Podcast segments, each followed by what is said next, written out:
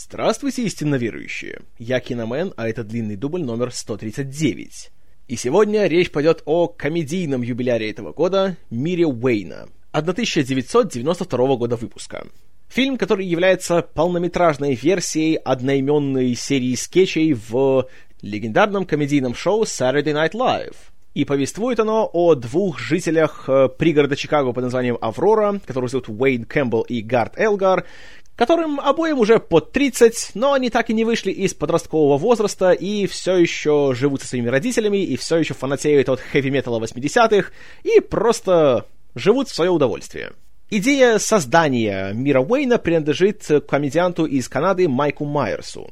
Самого персонажа Уэйна Кэмпбелла он придумал еще когда был школьником в старших классах э, у себя на родине в провинции Онтарио, э, в пригороде Торонто под названием Скарборо. И он э, развлекал своих одноклассников образом острого на язык металлиста из пригорода. Когда в конце 80-х Майерс перебрался в Нью-Йорк и стал одним из постоянных участников SNL, он решил построить серию комедийных скетчей вокруг Уэйна, и для этого ему нужен был постоянный комедийный партнер. Им стал партнер Майерса по SNL Дана Карви, которому Майерс дал только одну установку насчет Гарта. Он боготворит Уэйна. А во всем остальном Карви имел полную свободу действий. И таким образом он создал э, Гарта на основе своего брата Брэда, который был э, технологическим гением, и в 11 лет, среди прочего, он э, починил тостер с помощью ножа для масла. Но при этом он был немножко замкнут в себе и, скажем так, немножко социально неловок. Поэтому Карви решил сделать из него такого технологического гения, который при этом не может ни с кем нормально разговаривать. Скетчи Мир Уэйна пользовались немалой популярностью и сделали Майерса и Карви куда более популярными. И настолько, что в начале 90-х, когда у продюсера и создателя Saturday Night Live э, Лорна Майклза возникла идея сделать полнометражные фильмы по мотивам э, популярных скетчей, то первой ласточкой он сделал именно что полнометражную версию Мира Уэйна — Разумеется, для Майка Майерса это был гигантский прорыв, потому что в кино до этого он никогда не снимался, и он э, согласился как сыграть главную роль, так и стать автором сценария, который он написал совместно с другими постоянными сценаристами SNL, супругами Бонни и Терри Тернерами. Полнометражная история рассказывала о том, как Уэйн и Гард, получили предложение от большого телевизионного продюсера из Чикаго по имени Бенджамин на то, чтобы он купил права на их э, любительское телешоу на локальном телевидении и превратил его в большую телепрограмму. Конечно же, наши герои соглашаются, получают за это кучу денег, но при этом они не знают, что Бенджамин на самом деле коварный человек, и он просто купил права, чтобы затем из этого шоу сделать посмешище. Кроме того, у Уэйна начинается бурный роман с э, локальной аврорской певицей Кассандрой, на которую также положил глаз Бенджамин, и тот надеется завлечь ее своими большими деньгами и перспективами карьерного роста. А тут еще как раз не кстати между Уэйном и Гартом, которые до сих пор были неразлучными друзьями, начинаются некоторые трения. И в конце концов Уэйну приходится извлечь для себя важный жизненный урок, спасти свою программу, вернуть свою девушку и помириться с лучшим другом. Что касается набора актеров, то кроме Майерса и Карви здесь э, появлялись люди, которые уже, как правило, имели опыт э, работы с комедией, или кто сами были комедиантами. В частности, э, на роль Бенджамина был взят Роб Лоу, которого Майкл знал, потому что в марте 90-го Лоу был ведущим на Saturday Night Live, и он там получил очень хвалебные отзывы, и Майкл знал, что он будет надежным человеком, и он будет как серьезным противником, так еще и смешным актером. Также в небольших ролях в эпизодах появлялись такие комедийные гении, как Эд О'Нил и Крис Фарли. Что касается роли Кассандры, то здесь в самом сценарии Майерс написал э, краткое описание, под которое подходил мало кто, потому что она, во-первых, э, должна была уметь играть на гитаре, она должна была уметь петь и должна была быть азиаткой. Под такое описание подошла только одна актриса — Тия Каррере — Потому ей и дали эту роль. И для нее это так же, как и для Майерса, да и, в принципе, для всех остальных, это стало большим прорывом, после чего, среди прочего, ее пригласил Джеймс Кэмерон на роль злодейки в «Правдивой лжи». Съемочный график обещал быть очень сжатым и очень динамичным, потому что практически у всех актеров э, была полная занятость на протяжении почти всего года. В частности, у Майерса и Карви все еще были контракты с Saturday Night Live, согласно которым у них были свободными только июль и август. Поэтому весь фильм был сделан за два месяца, а съемочных дней чистого времени было ровно 34 штуки. Чтобы справиться с этим всем безобразием и чтобы не потерять контроль, лорд Майклс обратился к своей давней подруге Пенелопе Сфирис, с которой был знаком еще с 70-х. И, среди прочего, ей он в первую очередь сказал о том, что он планирует делать э, свое скетч-комедийное шоу, которое будет показываться в прямом эфире каждую субботу. Но личное знакомство было не главной причиной, по которой Майклс хотел взять ее на пост режиссера.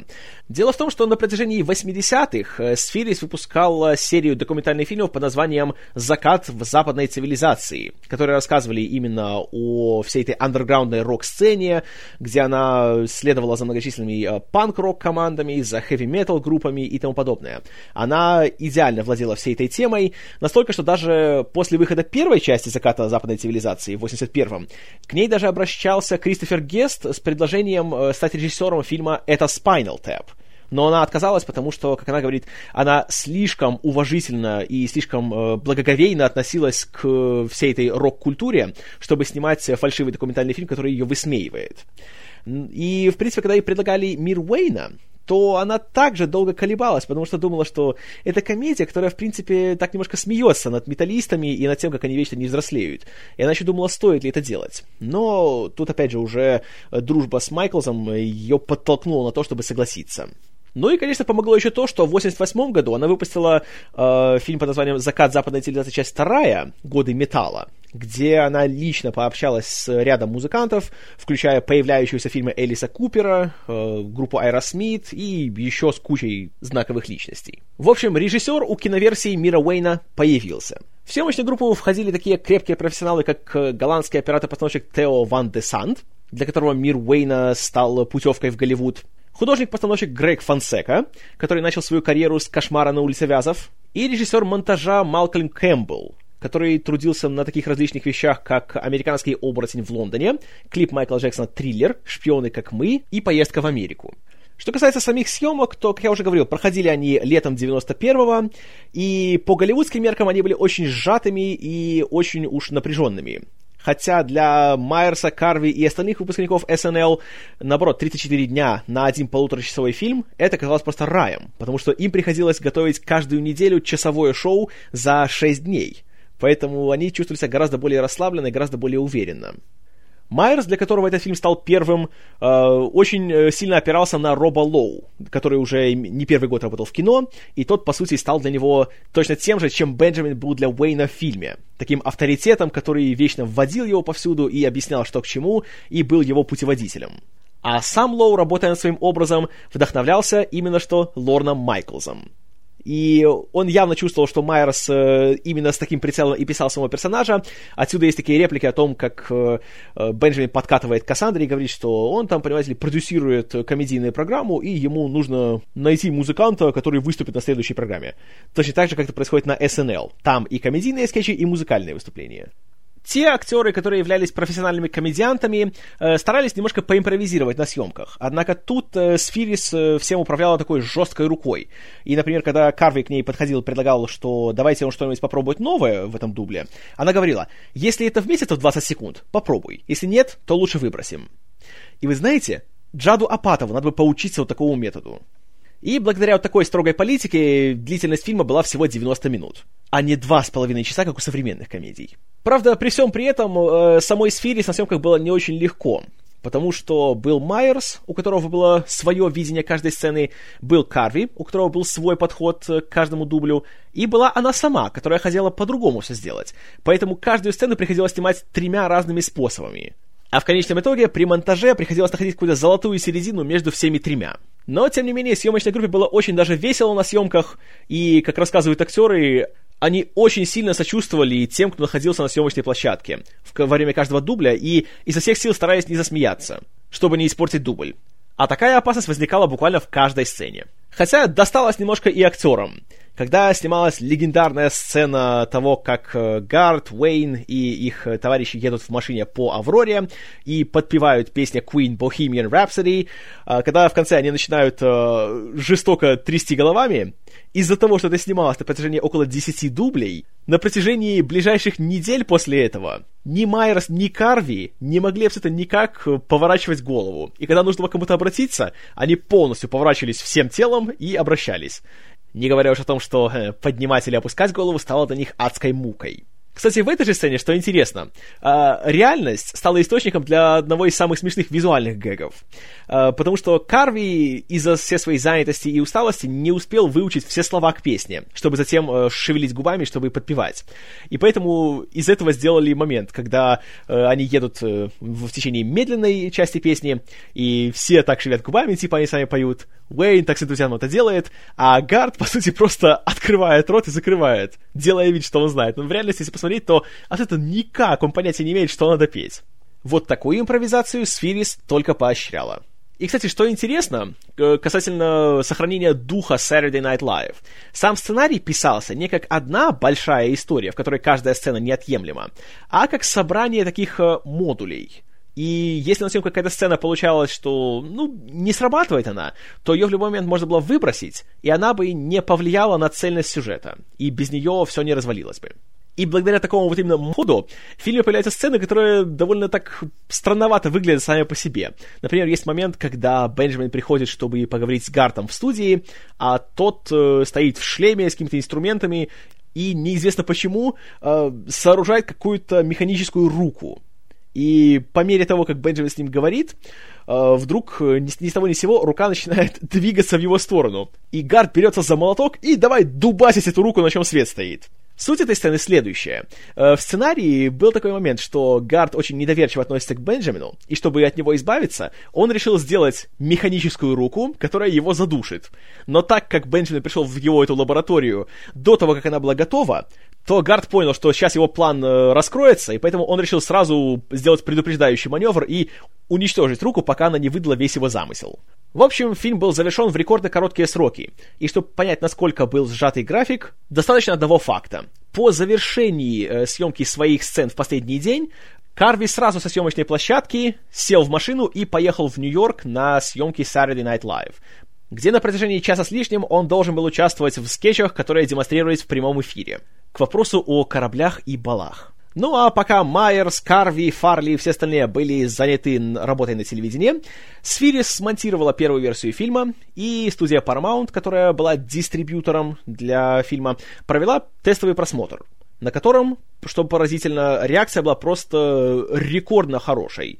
Зрители были в восторге, они аплодировали фильму на каждой шутке, и даже были такие моменты, когда нужно было вставлять специально дополнительные еще э, кадры в фильм, где было молчание, потому что зрители так громко смеялись, что из-за этого они не улавливали следующие реплики, поэтому нужно было вставлять такие искусственные паузы между шутками.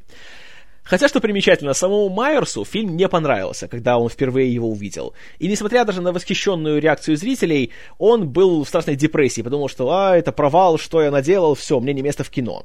Правда, он быстро передумал после того, как фильм вышел в прокат на День Святого Валентина 92 года, и при своем бюджете в 20 миллионов долларов мировые сборы превысили 180. Ко всему прочему, фильм еще и собрал ласкательные отзывы критиков, и мигом был признан одной из лучших комедий последних лет. И скажу я вам, за 20 лет качество фильма ничуть не упало, а во многом даже и выросло. Это редчайшая комедия, в которой буквально каждая сцена развлекает, веселит, интересует, и нет ни одной секунды, которой хочется промотать все срабатывает абсолютно. Здесь есть э, интересный сюжет, здесь э, отличные шутки, здесь э, прекрасные персонажи, которых играют талантливые актеры и уж точно талантливые комедианты. Здесь с большой фантазией все сделано. Здесь есть много разного юмора. Есть немножко физического юмора, немножко сексуального юмора, очень много мета-юмора. И все подано настолько так как-то с чувством, знаете, с любовью к делу, что Э, ничто не кажется глупым, ничто не кажется пошлым, и абсолютно все срабатывает как надо. Майерс и Карви вместе, это, это просто шикарно. Каждая их фраза, каждый их диалог, я серьезно, я, по крайней мере, улыбался каждый раз, когда они что-то говорили и что-то делали. И, конечно, я знаю, что когда я сказал, что они играют э, металлистов, если вы посмотрите фильм, то вы сразу будете смеяться, что, мол, какие же там металлисты, перестаньте вы. Но в том все дело, что они, такие, знаете, пригородные металлисты. То есть, реально, они живут э, в своих таких э, двухэтажных домах со своими родителями, все у них хорошо, все у них есть, и у них такая, как бы, тепличные такие условия жизни. И они больше играют в любителей, знаете, классического рока и металла.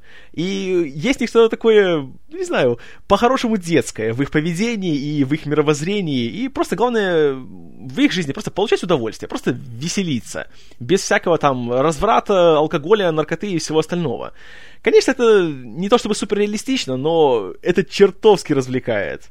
И буквально в каждой сцене, когда мы начинаем с э, записи одной из их телепрограмм, где они приглашают местного изобретателя, который придумал свой аппарат для э, высасывания и резки волос, э, продолжая уже давно ставшие легендарные сцены, где они едут по Авроре и слушают э, песню Queen Bohemian Rhapsody. И наглядно показывает, как надо слушать Queen.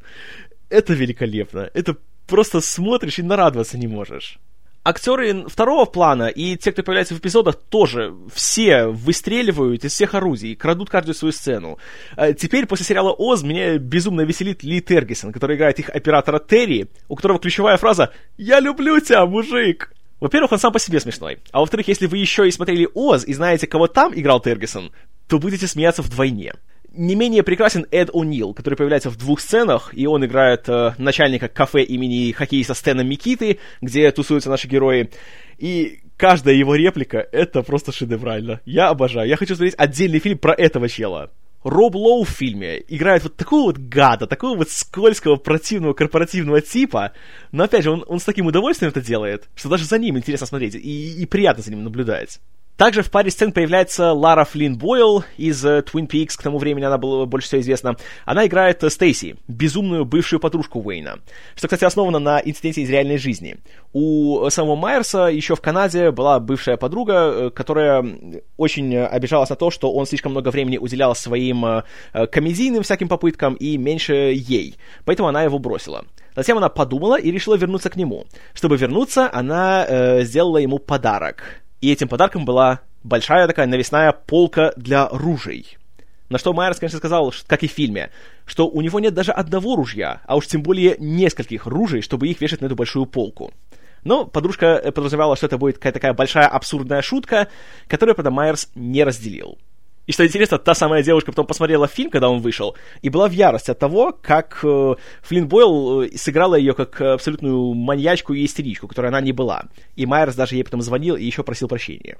Кроме того, э, в фильме даже есть музыкальные вставки, и они тоже хороши. Тия Каррере, конечно, не сказать, чтобы «Вау, она так шикарно поет, почему она не профессиональная певица?»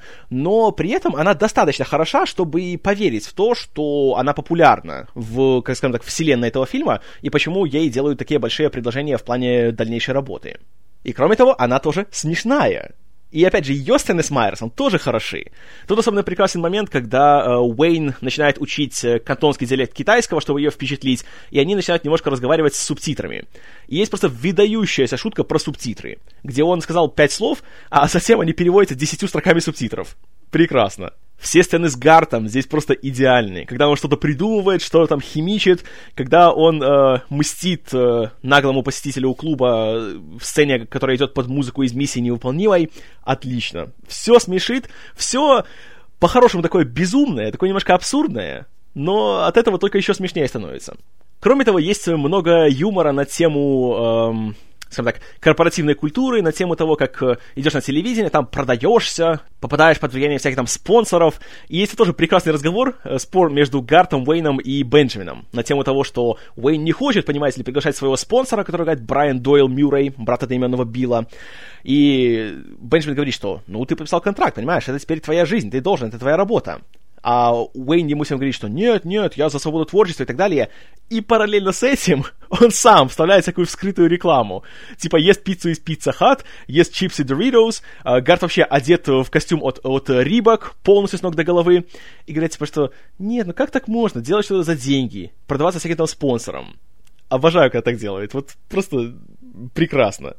К вопросу о мета-юморе. Э, в некоторых сценах появляются субтитры которые чертовски веселят. Например, когда э, Уэйн и Кассандра начинают э, прелюбодействовать, появляется надпись внизу экрана. Немотивированная сцена секса.